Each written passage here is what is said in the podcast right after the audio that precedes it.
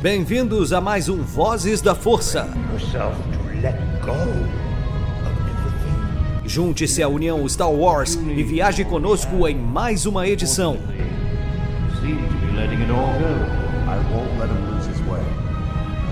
Seja também a fagulha que manterá a chama de Star Wars acesa por muitos anos.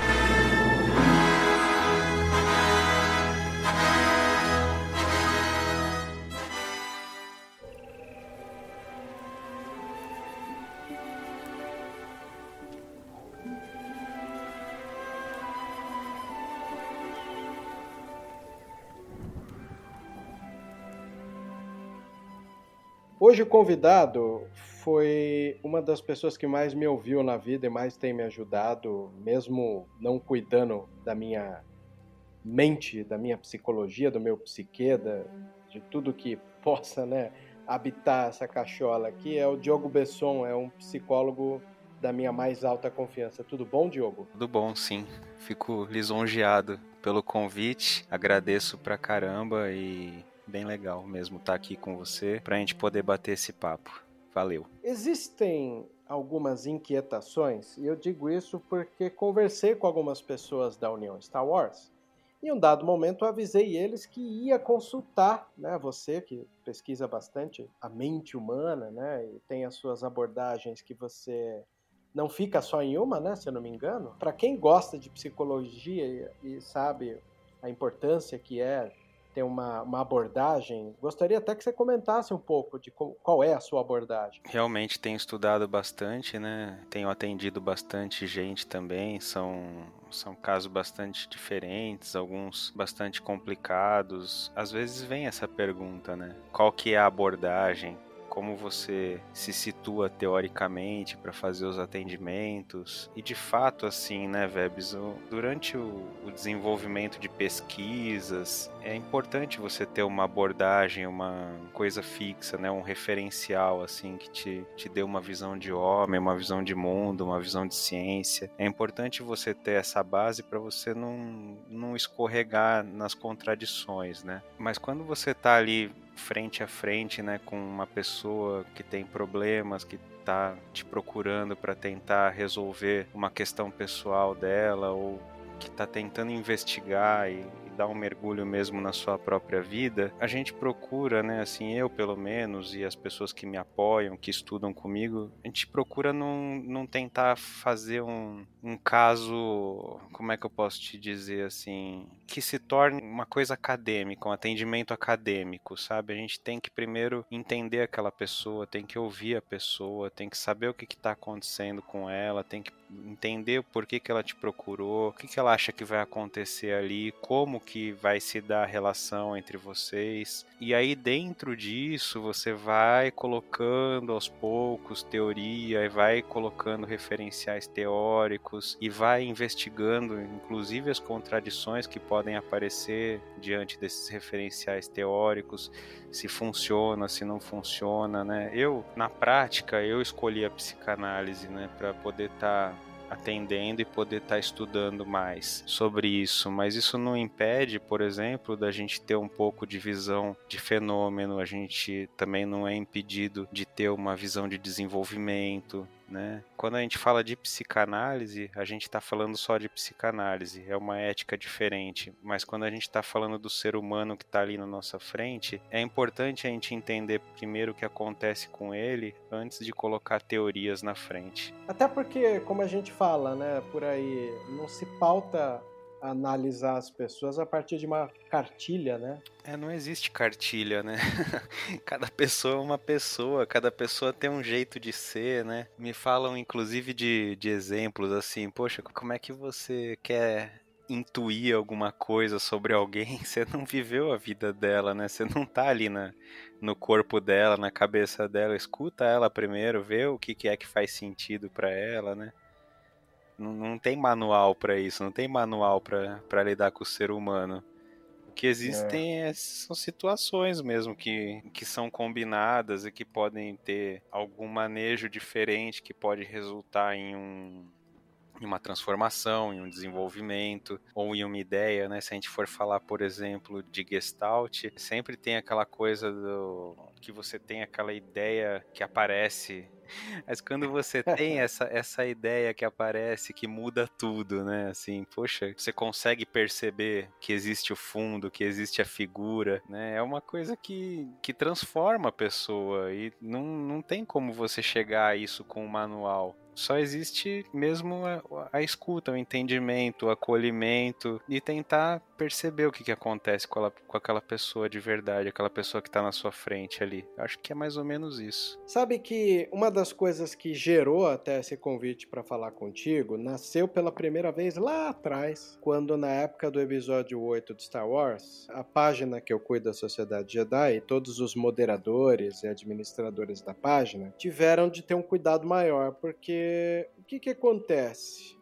Na minha franca visão, Star Wars, que sempre foi uma obra de um diretor independente, que colocava na tela aquilo que lhe vinha à cabeça, porque ele não era norteado por uma política de borderos de dinheiro, né, de, de bilheteria, porque como o filme é independente, ele põe o dinheiro que ele quer e é o faz o filme que ele quer por consequência, né? E a partir do momento que a franquia foi comprada, né, pela Disney, tanto, não digo não só a franquia, mas as empresas também, né, as empresas de efeitos especiais, Industrial Light Magic, Skywalker Sound, e fez com que boa parte da demanda de filmes deixassem de ter aquela característica de cinema independente para se tornar mais um blockbuster. Ou seja, Existem metas a serem alcançadas. O caminho que sentimos ao analisar o, re o retorno de Star Wars né, nas bilheterias foi que no episódio 7 foi feito um filme dentro de uma margem de segurança muito grande, né? O Despertar da Força, ele tem uma estrutura de narrativa muito segura, porque ele vai inserir personagens novos e ao mesmo tempo vai se despedindo dos velhos. Aí você tem ali um filme, se a gente dividir em três atos, o roteiro foi brilhantemente refeito, né? Porque a primeira versão do roteiro é do Michael Arndt e a segunda veio o Lawrence Kasdan, que é um cara que conhece o universo de Star Wars e ele distribui os personagens clássicos nos três atos do filme. Você tem o Han Solo ali na primeira parte do filme, que se engaja junto aos novos protagonistas, né, que é a Rey e o Finn. Paul Dameron está capturado. Ali para segundo ato do filme você tem a, chegada da Leia e aquela conversa totalmente moderna, né, de pais separados se reencontrando e falando de um filho rebelde. E você tem por último o Luke nos atos finais. Então você vê que brilhantemente o filme foi distribuído, né, de maneira que o fã novo que assistisse embarcasse, porque é um filme de J.J. Abrams, é um filme de aventura do começo ao fim o fã antigo que pudesse se sentir desnorteado, na medida que ele fosse se desligando do filme, chegaria um elemento que o prenderia de novo, que seriam os personagens clássicos. E o que, que aconteceu? Chegou a responsabilidade do filme do meio. A gente sabe o peso que tem o Império Contra-Ataca em ser uma explosão de revelações, né? De qual é o papel do Vader na vida do Luke. A gente tem o ataque dos clones, que vai revelar todo aquele plot misterioso, né, da, da, necessidade de um exército de clones, de que a ruína dos, dos Jedi estavam próximas ali quando eles tiveram aquela, aquela primeira vez que o, que o espectador vai ver uma grande briga de sabres de luz e quase todo mundo ali morre. Então aquela coisa, nossa, que lindo, a primeira vez que eu vou ver um monte de, de, gente usando sabre de luz.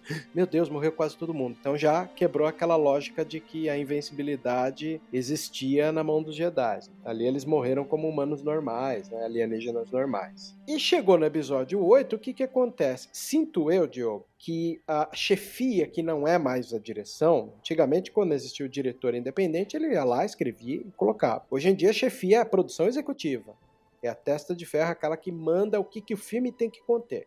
E eu sinto na caminhada, na entoada, na, na maneira que a banda toca no episódio 8, a missão que o filme tinha em levar o espectador para um mundo novo. Algo como: vai lá, diretor, leve os espectadores de cara pro gol para uma coisa nova que é onde a gente quer. Nós queremos que o fã de Star Wars seja migrado para algo novo, e ao mesmo tempo que ele vai se despedindo do passado. E isso você vai vendo durante o filme, em vários diálogos, né? O Kylo Ren, quando ele mata o supremo líder Snoke, que até então foi criada uma expectativa por ele no decorrer do próprio filme oitavo, porque no sétimo ele era apenas um holograma, foi criada uma expectativa muito grande, né? E ele é, é overrated, assim, puta, o poder que ele usa só com a mente, dá um choque ali, joga o Kylo Ren longe. E no momento ali genial, Kylo Ren ele quebra isso, ele tem um ponto de virada onde ele mata o grande vilão e ele assume o papel de vilão. E ele até no momento ele fala assim: abandone o passado para personagem. E é, é, uma mensagem quase que vai além do filme. É uma mensagem para o espectador. Esqueça o passado, daqui para frente é algo novo. O que, que o oitavo filme causou no fandom? Uma grande cisão. Hoje em dia você não tem como passar despercebido por um filme como o oitavo. É, é o famoso ame e odeie. Quem defende o oitavo defende ele com unhas e dentes. E quem predispõe a, ter raiva do filme ainda tem raiva e mágoas, né? Como, ah, esse filme estragou a franquia.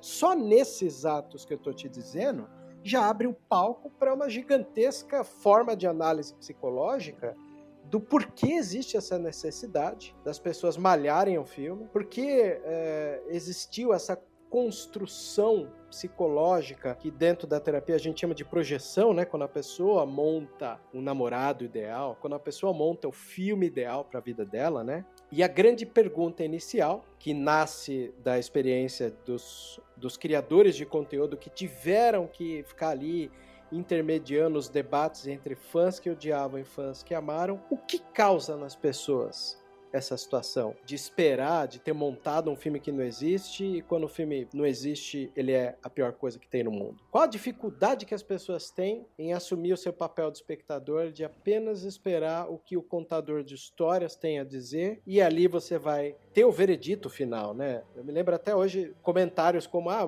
para mim o filme seria bom se fosse assim. Pô, mas esse não é o filme do diretor, esse é o seu filme, então. Essas dúvidas, né? essas curiosidades pairam no ar e eu sempre quis saber, através de um psicólogo, como a gente analisa isso. Eu acho que esse é um assunto que dá pano para manga, né, Vebs? Tem tanta coisa, né, que dá para falar sobre isso. O que, que eu posso te dizer inicialmente? Primeiro, é, achei legal, né, você ter falado sobre essa questão da projeção, de você montar a imagem e jogar aquilo em cima do outro, né? Na verdade, é, vou tentar não ser muito técnico, tá? Pra gente poder desenvolver papo com quem tá ouvindo também, de uma forma que todo mundo possa pensar nisso, como funciona isso na sua própria vida, tá? Ou talvez você já tenha visto muito provavelmente já viu isso acontecendo na vida de outras pessoas ao redor de, de você mesmo. Essa projeção que você contou, né, eu vejo bastante, assim, não muito mais, mas eu vejo bastante como expectativa.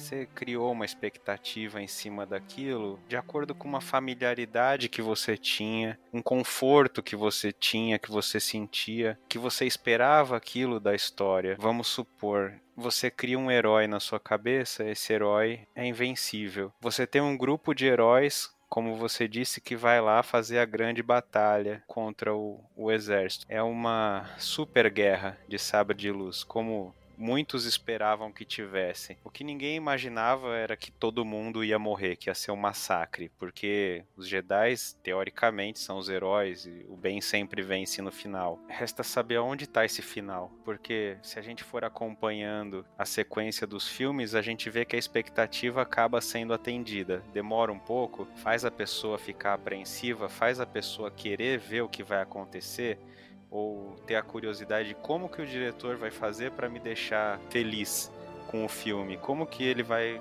dar um jeito de resolver isso de forma que atenda a minha expectativa. E aí você forma essa turma, é uma turma é, velha, velha, guarda, guarda né? É velha guarda que tá sempre esperando que, que os Jedi vão vencer no final, não importa o que aconteça. Eles vão vencer é no verdade. final. Sim, Mesmo que é. eles sejam reduzidos a uma figura só, de uma pessoa só, né?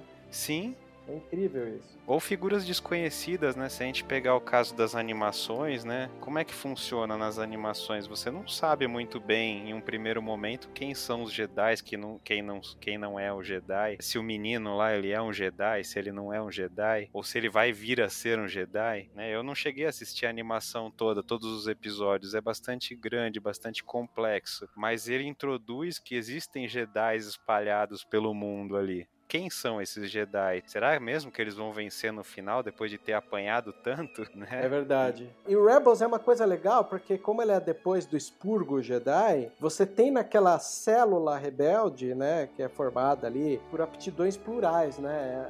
É, é a mulher que é a piloto, é o garoto que tem ali como aprendiz um Jedi que nem é Jedi formado, né? Que ele, que ele acabou se perdendo da mestra dela depois da Ordem 66. Então, Rebels tem esse lado mesmo, como você falou, né? De tentar procurar células rebeldes, né? E fortalecer. É o começo, né? Da vida dos rebeldes, né? E é tenso, né? E mesmo assim, atende à expectativa do espectador, né? Por isso que é espectador, será?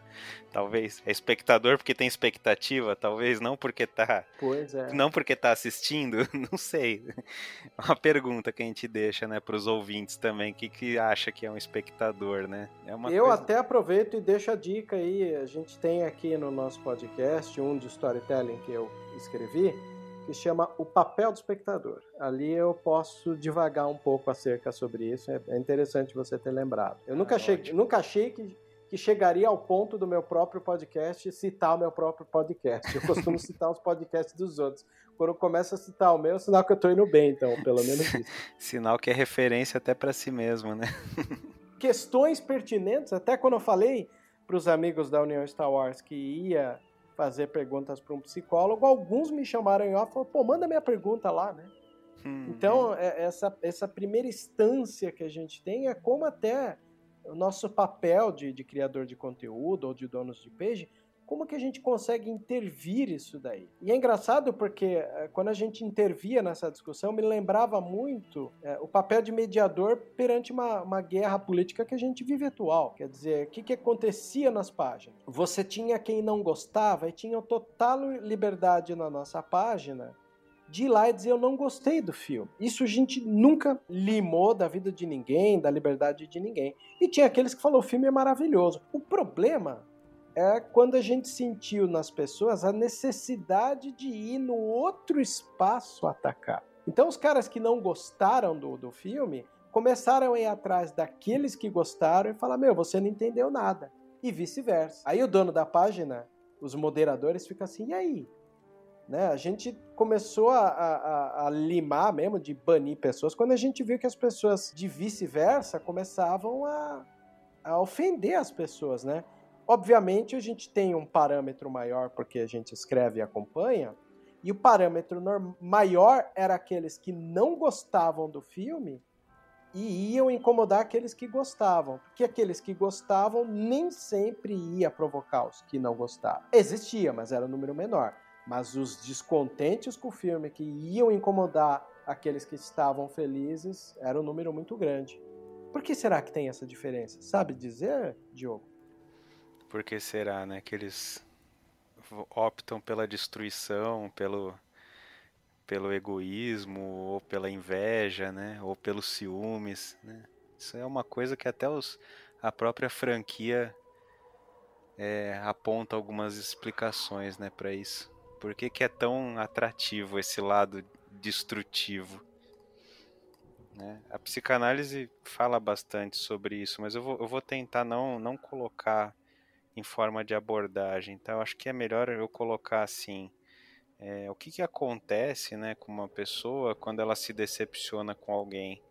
O que acontece com uma pessoa dentro dela, né, na, no sentimento dela, quando a expectativa não é atendida? Ou pior ainda, né, Vebs, assim, o que, que acontece com a pessoa dentro dela quando ela perde alguma coisa que ela gostava muito? Né? Quando morre essa coisa. Porque se você for pensar, né, os personagens velha guarda, como a gente estava dizendo, fisicamente nem os atores em si já estão aguentando existir mais. É inevitável ir perdendo isso, esse tipo de coisa. É o tempo que vai passando, que vai envelhecendo, que vai mudando, né? Não é a franquia rumo à morte, mas é aquela parte da história que eles gostaram tanto e que eles fizeram a infância deles ou a adolescência deles, que eles gastaram tanta energia que está indo embora. Que está se transformando em uma outra coisa, em uma outra geração, né? Falar que o filme é ruim é uma opinião. Todo mundo pode ter. Pode achar que foi ruim. Que foi ruim a produção, que foi ruim o enredo, que foi ruim o desfecho, ou que o ator tal ou tal foi ruim, ou que até alguma cena foi horrível, que era desnecessária, ou que é muito hollywoodiano, que não tem a cara do independente, né? A gente ouve muito isso. Mas será que é só isso mesmo? Ou será que tem um luto? Será que tem uma perda? Eu digo isso, igual você falou da, da, da mudança, né? Da, de ver findar aquilo que você um dia botou uma fé. Isso me lembra muito um filme do John Milius, chama The Big Wednesday. É, o nome original é A Grande Quarta-feira. Aqui ele veio com o nome de Amargo Reencontro. Os dois nomes são brilhantes. É, uma das vantagens que tem é quando você tem o nome em português significativo e o nome original significativo. Qual é a história do filme? Mostra a primeira juventude na Califórnia, de surfistas, quase que o filme tem um tom documental da vida dos surfistas. Aí qual é a grande ameaça que, que chega para os surfistas? É a convocação para o Vietnã. E aí aquele, aquele espírito moleque malandro prevalece até na hora da, do alistamento. Então você tem gente que imitou ser gay para não ir, gente que imitou ter problema de visão, gente que pediu para apanhar com taco de beisebol para chegar lá desabilitado, né? Por fim, o que acontece? Esse é o maior filme de guerra sem ter guerra na história. O que, que acontece nesse filme? Eles vão para se alistar, por fim, todos são convocados para a guerra, porque é a guerra do Vietnã, e o filme pula a guerra, mostra o reencontro deles do pós-guerra. O semblante é outro, eles já não são os mesmos, né? eles vão descobrir que um ou outro da rodinha de amigos morreu na guerra, e o que, que acontece? Para eles tentarem esquecer essa dor da morte, eles se organizam para ir surfar. Aí eles vão, surfam. Só que na hora que eles estão saindo da praia, eles começam a ver uma geração nova de surfistas pegando o que eles chamam de a grande onda, que geralmente é numa quarta-feira.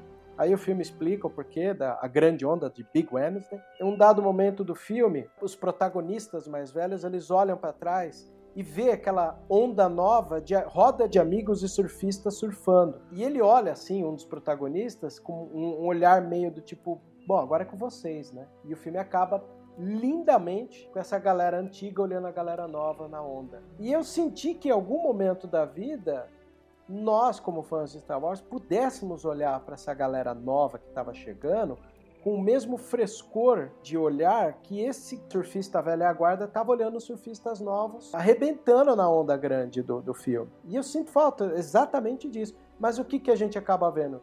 Gente de 40, 50 anos agindo igual adolescente de 10, 15, brigando, né? Esse não é o meu Star Wars, esse não é o meu Luke Skywalker. É tão decepcionante às vezes você ter que lidar com isso, sabe? Porque eu esperava que a geração antiga passasse o bastão para a geração nova, da mesma maneira que os atores do, do, da trilogia original estavam ali passando o bastão para os protagonistas dessa nova trilogia, né? Óbvio que ela tem alguns problemas de planejamento e tal, a trilogia em si nova. Mas é, esse é um ato interessante que o fã deixou de fazer, né? Não dá para esperar, né, Vebs, que a gente vai ver a mesma reação em todo mundo, que todo mundo vai lidar com o luto de uma forma tranquila ou pelo menos se não aceitando, né, ou talvez negando o, o luto, falando, não, o luto não existe, não, né, eu não tô nem aí para as mudanças e tudo, não tenho nenhuma opinião que se dane. Eu acho que não dá pra gente é, esperar que todo mundo vai passar pelo luto da mesma maneira, né, cada um tem a sua dinâmica, cada um tem a sua vivência, é uma coisa muito subjetiva, muito individual de cada um, né? Não dá pra gente é, ficar esperando que as pessoas vão ficar tranquilas e vão olhar para uma perda que elas tiveram como, ah, chegou o novo. Então, agora eu vou descansar e vou ficar aqui só assistindo porque agora é a vez deles, né? Ou então vai negar. Não, não perdemos nada, não. Amanhã a gente volta aí e a gente vai curtir essa onda junto com a molecada, ou a molecada nem vai estar tá aqui. Né? A gente vai continuar vindo e eles vão desistir de vir, alguma coisa do tipo, ou sei lá, ficar agressivo, né, em relação a isso. Também pode ser uma pode ser uma coisa interessante a se observar, né? Vamos juntar esse grupo de velha guarda de surfistas aqui e vamos expulsar essa molecada da nossa praia, porque as ondas são nossas. que pode acontecer também, né? Isso acontecia em quadra quando a gente jogava bola, né? Isso é algo. Acontecia como a, a molecada que já tava lá, que era mais velha, ia lá e e tentava expulsar o pessoal mais novo, é isso? É, às vezes eu tava lá com os meus 10, 15 anos jogando bola na quadra e chegava os caras de 20, 30 anos pra jogar. Ah, acabou, molecada! A nossa hora agora. Você ia falar o quê? Você tinha que sair da quadra, né? Isso era uma coisa comum. Não é mais ou menos então, isso vezes... que o pessoal tenta fazer na, na internet, né? Ah, esse filme é e nosso. às vezes sinto isso. Vocês que estão é. aí entrando e roteirizando coisa nova, com personagens novos e tudo, pode sair fora que aqui a gente vai reinventar e o look vai ser o mesmo look que a gente conhece, a Leia também. E Han Solo não morreu nada. Olha, eu dando spoiler, que coisa horrível. que nada, tranquilo. Então, mas é, é, engraçado você comentar exatamente disso, né? Porque tudo muda no, no, no, no universo que a gente vive. Embora o, o Luke que se pintou no episódio 8 é uma pessoa amargurada e tal, e é engraçado, porque depois até saíram alguns depoimentos do George Lucas comentando, não, realmente o Luke, para mim, ter, teria se transformado numa figura amarga, né? Ele viu seu pai morrer, pô. Ele se tornou o único Jedi sozinho ali. O destino foi muito cruel com ele. Isso me lembra já que eu citei o diretor do Conan, isso me lembra muito o primeiro Conan, né? O que, que aconteceu? O primeiro Conan, mataram a família inteira, o vilarejo. Quando o Conan vai lá e consegue se vingar, a vida dele perde um sentido total, né? Você vê aquela cena dele sentado no trono, aborrecido, assim. Então, eu fico imaginando quanto sentido não deve perder, né? E as pessoas tinham a ideia de um look todo poderoso, o mestre da sabedoria que cuidou da, da, da Academia Jedi depois da morte do Vader foi outro caminho que escolheram, né? A Disney quis um outro caminho que era diferente do caminho que a mentalidade da expectativa se criou por causa dos inúmeros quadrinhos que saíram pela Dark Horse ou pela Marvel, ou os livros, né? Uma trilogia do Tron e tal. Então, é, é eu fico imaginando como deve ser difícil para as pessoas aceitarem a mudança. As pessoas recusam a mudança de início, não é verdade? Parece até, né, Vebs, assim, eu não sei, você me disse isso faz sentido. Me parece que você está tentando dizer com isso, existe um problema aí no lidar com a perda, no lidar com o luto, e eu não vou nem dizer assim, ah, é um tapa na cara das pessoas que foram criticar. Não, não vou dizer nada disso. É mais um toque, sabe? Ô, se liga aí, né? Você que gosta da, da franquia, acha que você é receptivo, que você é empático, que você entende o que acontece com o personagem, né, que mesmo fictício, ele é crível porque se assemelha muito ao que passam muitas pessoas na vida, mesmo não sendo heróis é, de fato, mas talvez sejam é, heróis de direito ou vice-versa, né? Muitos heróis são de fato e não têm reconhecimento nenhum. E mesmo assim, o que acontece é que os outros que estão em volta não conseguem reconhecer a dor dele, não conseguem reconhecer a dificuldade que ele passou, né? Por que, que ele está sofrendo tanto ou por que, que ele está tão amargurado? Isso acontece, sei lá, quando a gente começa a olhar para o Kylo Ren por exemplo. A gente conhece ele desde sempre. A gente é difícil da gente ficar ou do lado dele ou contra ele todo o tempo, porque a gente está sempre entendendo é, o que aconteceu num curto espaço de tempo. Agora, a pessoa que está assistindo e que está criticando simplesmente acha que entende a dor de um personagem porque acompanhou ele por muitos filmes. E aí vem um roteiro diferente, vem um diretor diferente e fala: gente, vocês não estão percebendo que o cara sofreu, que o cara tem uma história, que a gente está tentando humanizar a pessoa do herói que está ali na sua frente, né, que está envelhecido, que está cansado, ou que mesmo tendo fé, tá com a fé abalada, né? Eu, eu digo isso bastante, pensando também nessa coisa do Conan, né, que você falou. Poxa, o cara tinha um, um objetivo na vida que depois que foi satisfeito, é, esvaziou a vida dele completamente e aí tá a perda dele, né? É o, o ouro de tolo do Raul Seixas, tá sentado agora na, no trono do apartamento esperando a morte chegar, mas aí você vai criticar a pessoa porque ela tá tentando lidar com aquela perda, ou porque ela ficou amarga, ou porque ela não vê mais sentido em continuar uma luta porque ela deu espaço para outros, ou tá tentando, eu não sei.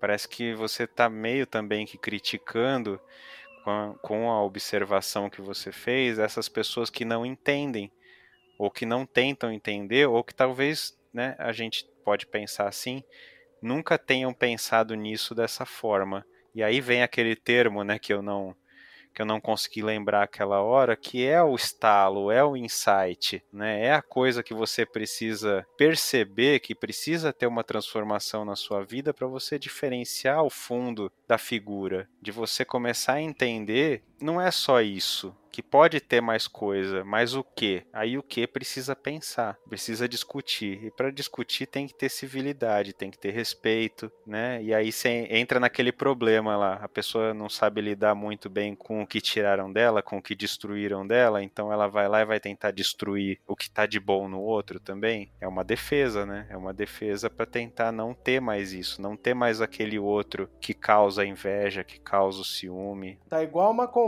que a gente teria num balcão de padaria tomando café e comendo pão na chapa na saída da requeijão. Pode continuar. É, dá saudade mesmo, né? Dessa época. Eu tenho saudade. Pois é.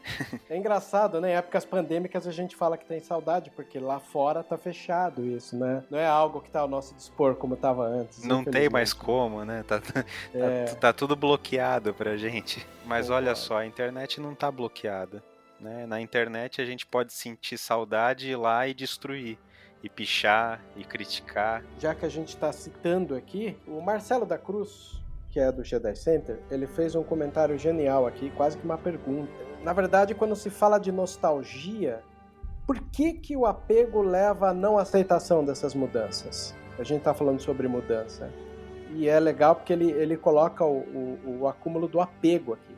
E por consequências, a trilogia que, que é da Disney, que a gente chama, na né, sequel, ela se estagnou porque, por causa de nostalgia, não pode se aceitar tantas mudanças. Né? Eu sempre quis entender um pouco mais sobre isso e o Marcelo também ficou interessadíssimo em perguntar sobre isso. Tá falando sobre o que é conhecido, né? O apego ao que é conhecido já, né? O que é familiar, aquela situação é, onde a pessoa se sente segura, né? Acho que é mais ou menos isso que ele está perguntando. E se você tem essa nostalgia, você pode acabar dificultando, né? Até tinha uma frase, só há muito, muito tempo atrás, né? Que eu ouvi, é, acho que eu era, eu era pequeno ainda quando eu ouvi isso, que falava que o, o tradicionalismo dificulta o progresso.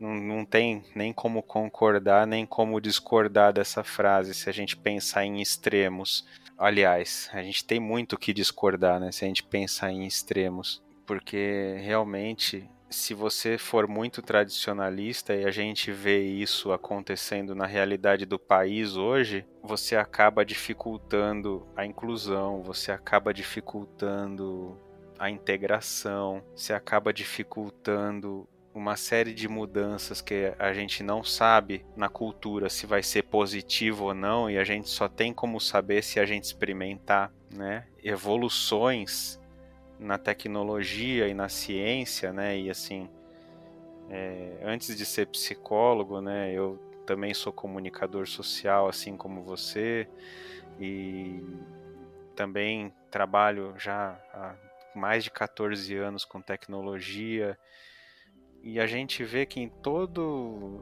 todo momento, né, tanto da comunicação quanto da psicologia, quanto da tecnologia, quando não houve investimento em inovação, quando não houve investimento, investimento que eu digo não só de dinheiro, tá? Eu digo de libido mesmo, de energia, de vontade, de tesão para fazer as coisas acontecerem e dar certo, isso numa mentalidade é, de país, não só numa mentalidade de pessoa, de sujeito.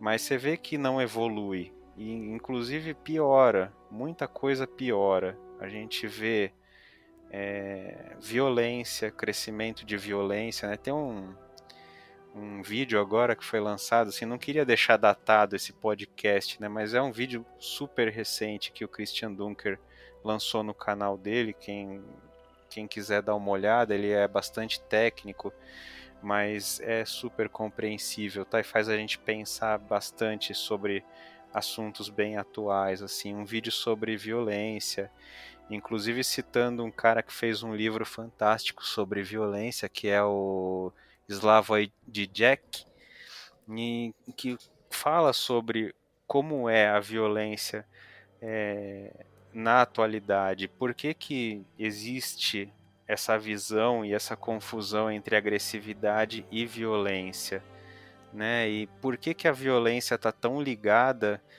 a você romper leis? Né? Como que funciona isso? Por que, que todo o processo de inovação e de crescimento é violento. E eu acho que isso é uma coisa que cabe aqui nesse contexto, né? Ninguém quer ser violentado, ninguém quer ter as suas leis que estão te beneficiando é, rompidas. Cada vez que isso acontece, você tem uma desestrutura. Se a gente pegar na teoria do desenvolvimento, né? tem autores, e eu não vou lembrar agora qual é, porque faz muito tempo que eu estudei isso, mas tem autores que falam que para cada conhecimento novo que você adquire, você precisa ter é, uma desestabilização de um conhecimento anterior, você precisa depois ter uma acomodação dos conceitos novos que você aprendeu, que você sentiu, que você percebeu e que você digeriu. Né? Se a gente for falar de psicanálise, Bion fala muito disso, de, de construção do conhecimento, né? Como que você pode é, pegar elementos que não eram antes um conhecimento e transformar em alguma coisa útil para a sua vida através do, da experiência emocional. Como que se aprende, né? Hum, pensando um pouco fora da psicanálise, né? Agora falando mais um pouco sobre o apego, se a gente pensar no Bowlby, por exemplo, né, tem muita, muito a ver com a sobrevivência. Né? Por que, que a gente não quer ser violentado? Porque a gente é frágil, talvez? Né? Somos seres que podem é, ter a sua luz extinta com muita facilidade, talvez, e a gente precisa de alguma segurança. Tá, vamos pegar então Maslow, que é bem fora disso. Né? Já diz que a segurança é uma, uma das necessidades é, primordiais, está na, na, escala de, de hierarquia das necessidades do Maslow, que um dos níveis é a segurança. Então, cada vez que você pensa em nostalgia, né, em saudade, né, essa palavra tão, tão brasileira nossa, você está pensando numa coisa que você tem e que está longe, numa coisa que você tem e que você perdeu, às vezes numa coisa que você nem teve, mas você imaginou, né, citando o filósofo Neymar Júnior, né, saudades do que não vivemos, é uma coisa que acontece. Você se apega a uma situação onde você tinha a supressão do desprazer ou aproveitamento do prazer, para que que você vai mudar? se o time que você tá jogando tá ganhando, né? Aí eu tô citando o que Tele Santana, talvez, não sei. Mas são várias pessoas que podem falar sobre isso com muita propriedade, né? O que, que eu acho que acontece com a nostalgia? Eu acho que é muito gostoso você pensar em coisas boas do passado, que é muito legal você ter sentimentos que te levaram a estados é, psíquicos de alegria, de conforto, de prazer, coisas boas que aconteceram na sua vida, aquele abraço que você ganhou, aquele primeiro beijo, né? Saber que você teve é, uma conquista na sua vida muito importante, aquela formatura, né? Que você lutou tanto para conseguir.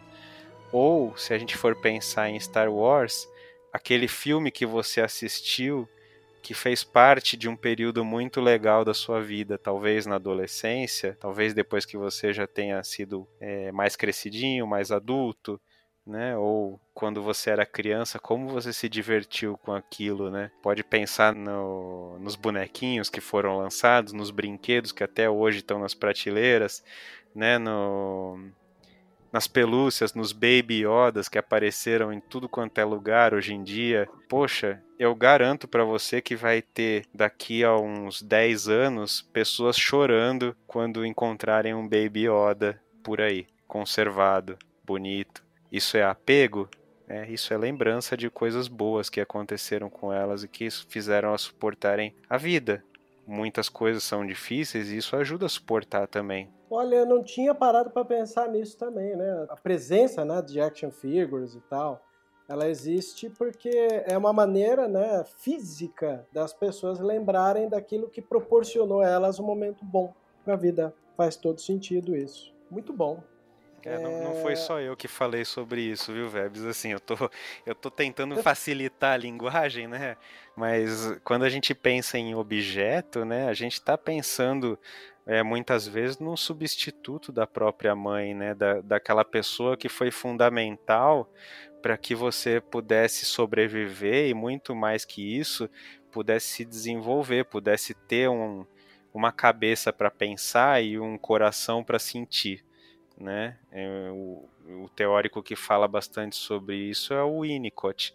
Ele fala muito sobre a questão da dependência, né? Quando é uma dependência absoluta, quando você vai crescendo, que essa dependência vai se relativizando, como que você se gruda a certos objetos para poder é, ser transportado de uma dimensão de dependência para outra, que são é, objetos que ele chama de transicionais, né? Então, eles são importantes para a gente não perder é, o apego totalmente e poder sobreviver a certas mudanças e ter uma continuidade na experiência de existência. Então, é, eu não quero complicar muito, mas isso é muito importante, cara, para todo mundo poder continuar é, vivo no mundo. É uma, é uma maneira de se sentir vivo, né? E até essa, esse aspecto que eu trouxe aqui, que é uma outra curiosidade de Marcelo da Cruz, esse endeusamento do Luke, que ele não pode ser tão tridimensional quanto a nós, né? É, a hora que o Luke sai do aspecto Jedi fodão para se tornar humano e que sofre como nós sofremos, o povo recusou um pouco, né? É bem por aí. Ele tinha que ser um deus, é isso? É, existe um endeusamento do Luke, né? Ah. E, e, essa tridimensionalidade, como fala o, Marcelo da Cruz aqui, que é quando coloca o Luke ao nosso lado com as nossas angústias, né, as nossas fraquezas, parece que foi uma figura recusada ali da tela. Ah, sim, acho que eu, eu tô entendendo o que o Marcelo quis dizer melhor agora também, né? Ele tá falando sobre um, um, personagem que seria um herói tão herói que ele está acima é, de todas as coisas, né? Mas é muito complicado a gente pensar nisso, até na ficção mesmo, né? É muito complicado a gente pensar nisso. Ou se a gente vai, vamos pensar não em ficção, vamos pensar em mitologia, por exemplo, né? Se a gente pegar Odin, Thor, né? Como que funciona isso para as pessoas que, que estudam isso hoje em dia sabem que eles tinham paixões muito humanas, né? Assim como os deuses egípcios também tinham. Se a gente transporta isso para o dia de hoje, que graça que teria, né, se você encontrasse é, um Deus tão todo poderoso assim que não se angustiasse com o sofrimento humano também, né? que seria legal, talvez, ter um look que não se importa com nada. Ah, eu sou, eu tô acima disso tudo e e não me atinge, eu vou lá e vou acabar com essa, com essa, sei lá, com essa, esse ressurgimento imperial que está acontecendo e vou lá sozinho. É isso, talvez, que ele, que ele esperava? Não sei. Você sabe que é engraçado que uma das coisas que, que faz eu gostar bastante do roteiro do episódio 8, já que você falou do Luke lá e resolver o problema, é um dado momento do filme que a, a Ray vai atrás do Luke naquela ilha que ele se isolou e ela fala: Meu, você tem que ir lá ajudar os amigos. O bicho tá pegando, vai lá, meu. O pessoal tá esperando o grande Luke Skywalker. Ele vira para ela e fala assim: E o que, que você quer que eu faça? Que eu vou lá com uma espada de laser e mato o supremo líder e todo o exército dele? eu achei lindo aquilo, porque no, no roteiro do filme não se fala lightsaber, fala laser's world. Quer dizer, é, até ele o personagem Luke, ele sai daquele momento lúdico dele de herói e, e, e, e usa uma nomenclatura para a arma dele com um certo distanciamento humano. Você quer que eu pegue uma espada laser e eu vou lá resolver o problema? É mais um dos recados que eu sinto do diretor quando ele vem ao pé do ouvido do espectador e fala: olha, esse é um filme que vai estar tá vagando entre a mitologia e o real. Esteja com os pés no chão para entender ele melhor e que infelizmente não entenderam. Né? Não entenderam e assim até mesmo os, os, que entenderam estranharam, né? E eu acho que isso é um, é um recurso muito legal assim de cinema, né? Porque se fosse tudo tão igual, também não teria graça, né? Também seria só mais do mesmo, seria clichêzão. Eu acho que é super interessante você surpreender o espectador com uma informação diferente. Ah, você nunca sabe se o Luke começa assim, ele vai terminar o filme assim, com descrença, humano, humanizado, não sabe.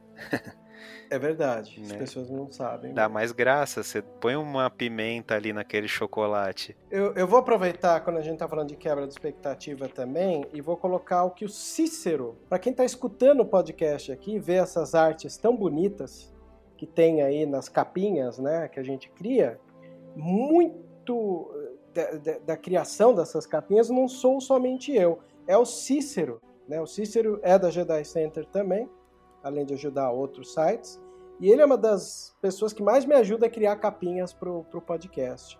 E ele quer saber um pouco sobre isso. Como é essa, qual a diferença da quebra da expectativa para um, um adulto e para uma criança? Em qual momento, psicologicamente, dentro de uma observação, existe essa proximidade do adulto e da criança na quebra da expectativa? A gente tem que pensar, né, de qual adulto e de qual criança que a gente está falando, né? Tem criança e criança, né? Tem criança de todas as idades e cada idade tem a sua expectativa, a sua noção de lidar com a realidade, e inclusive isso também pode ser visto no adulto, né?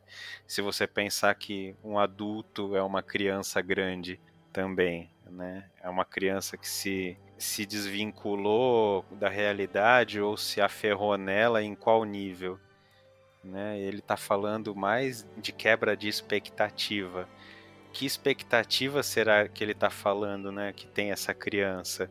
Fica difícil de reconhecer é, qual é muito bem o sentido dessa pergunta se a gente não, não parar e pensar de qual criança que a gente está falando e de qual adulto que a gente está falando. Um adolescente hoje, de uma faixa etária, sei lá, de 16 anos, é, 16, 17 anos assistindo um filme, se ele vai ter alguma reação mais enérgica é, em relação à expectativa, à quebra da expectativa, se ele vai sentir o luto como sente um adulto ou um senhor de idade que acompanha desde é, da nossa infância, né, os filmes Sim. do Star Wars, ou uma criança que hoje tem, sei lá, cinco anos de idade vai assistir um filme que é novo, que expectativa que ele vai ter cada um vai ter o seu jeito de pensar. Acho que é isso que a gente tem que, que a gente tem que dizer, né, como resposta, né, para uma pergunta dessa. Poxa, de que criança que você está falando? Né? E mesmo assim, né, mesmo se a gente pensar em faixa etária, tem muitas outras coisas que também podem estar é, tá influenciando nessa quebra de expectativa. Né? A cultura, por exemplo, como que essa criança viveu?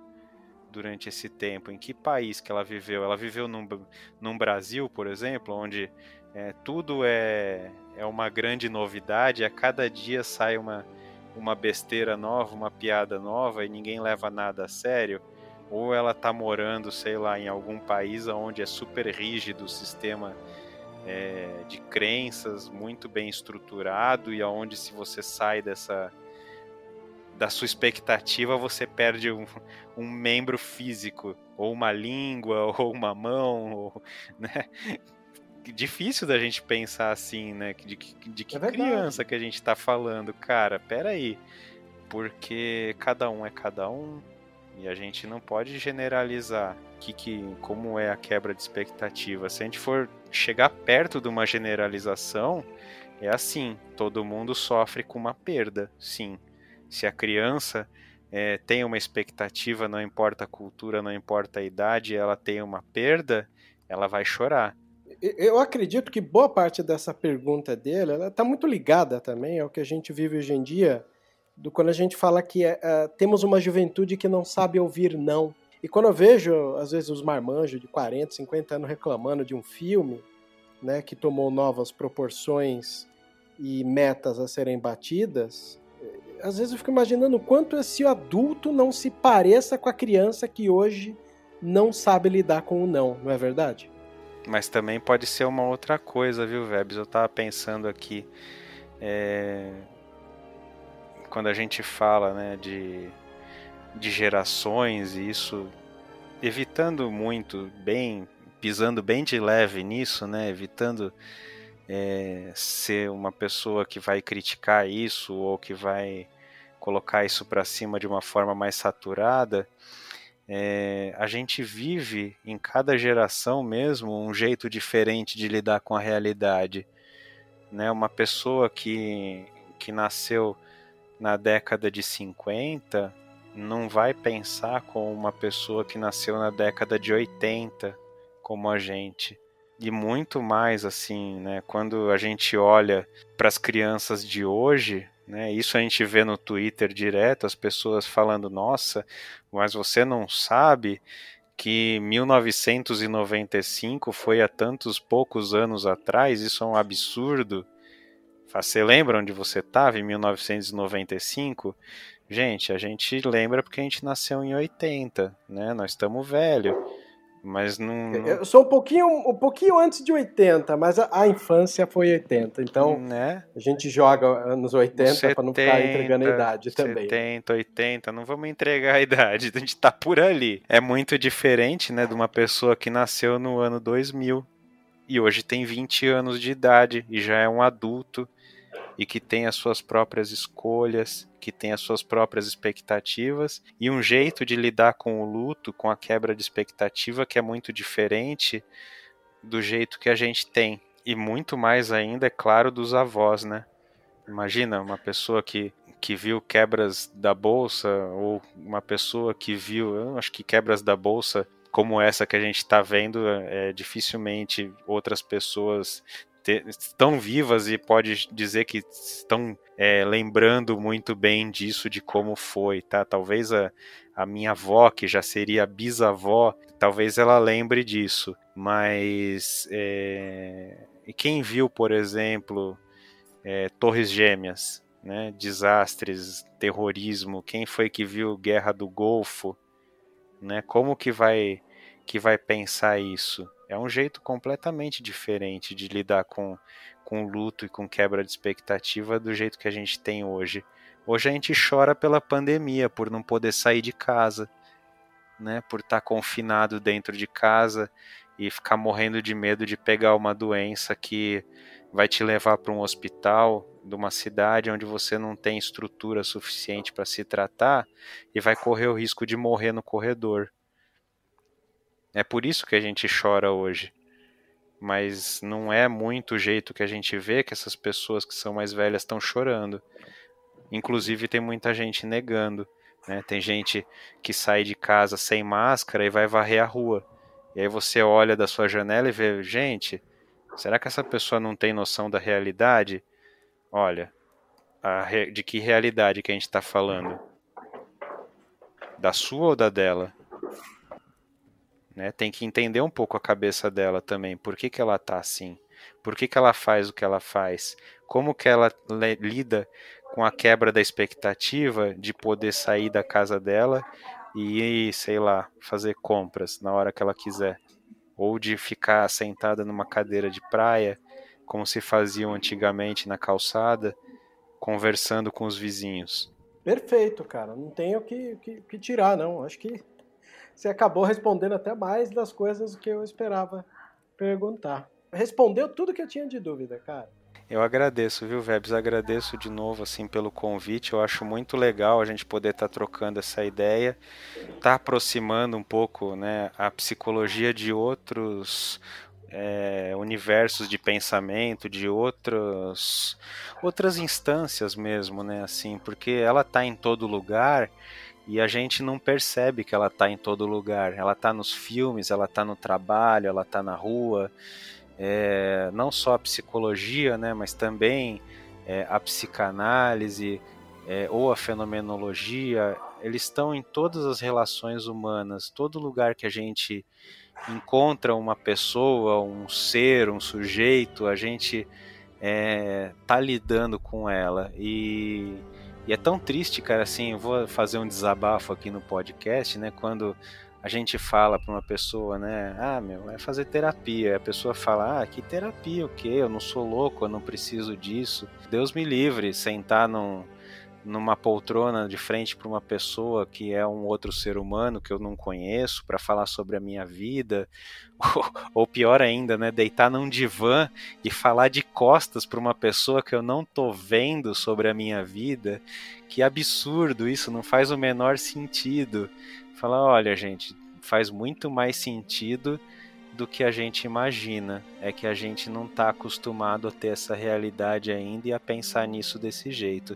Então é um prazer gigante poder estar tá aqui, poder estar tá falando sobre isso com você, com todos os ouvintes e espero que vocês tenham criado uma expectativa boa desse desse episódio e que minimamente a gente tenha correspondido e também minimamente a gente tenha não correspondido, que é para excitar esse pensamento crítico de vocês todos e trazer muito mais elementos para a gente poder pensar e discutir aqui. Valeu mesmo, Vebs. Brigadão. E obrigado você caro ouvinte, por estar mais um programa aqui conosco do Vozes da Força. Aquele convite feito na semana passada continua de pé. Se você conhecer alguém que gosta da saga, que queira participar de um podcast, que esteja a fim de conhecer todos os processos da produção dele, edição, pauta, gravação, chamar os amigos, criar os storytellings, eu estou precisando de gente aqui que aceite ajuda. É só mandar um e-mail para Vozes da Forca. Como não tem cedilha, ironicamente acaba caindo na piada do duplo sentido, né? Vozes da Forca@gmail.com. Obrigado por mais um programa nessa parceria Unidos pela Força e já que a gente tocou no nome dela, que ela esteja sempre com você.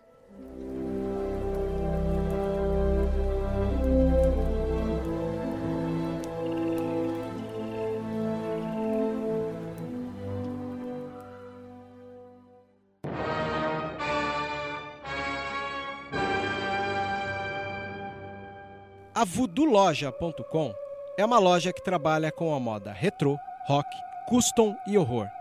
São 11 anos da cena alternativa. Se você não conhece, visita lá. Tem no Instagram Voodoo Loja, uma das melhores lojas e parceira nossa. Isso é rock and roll puro.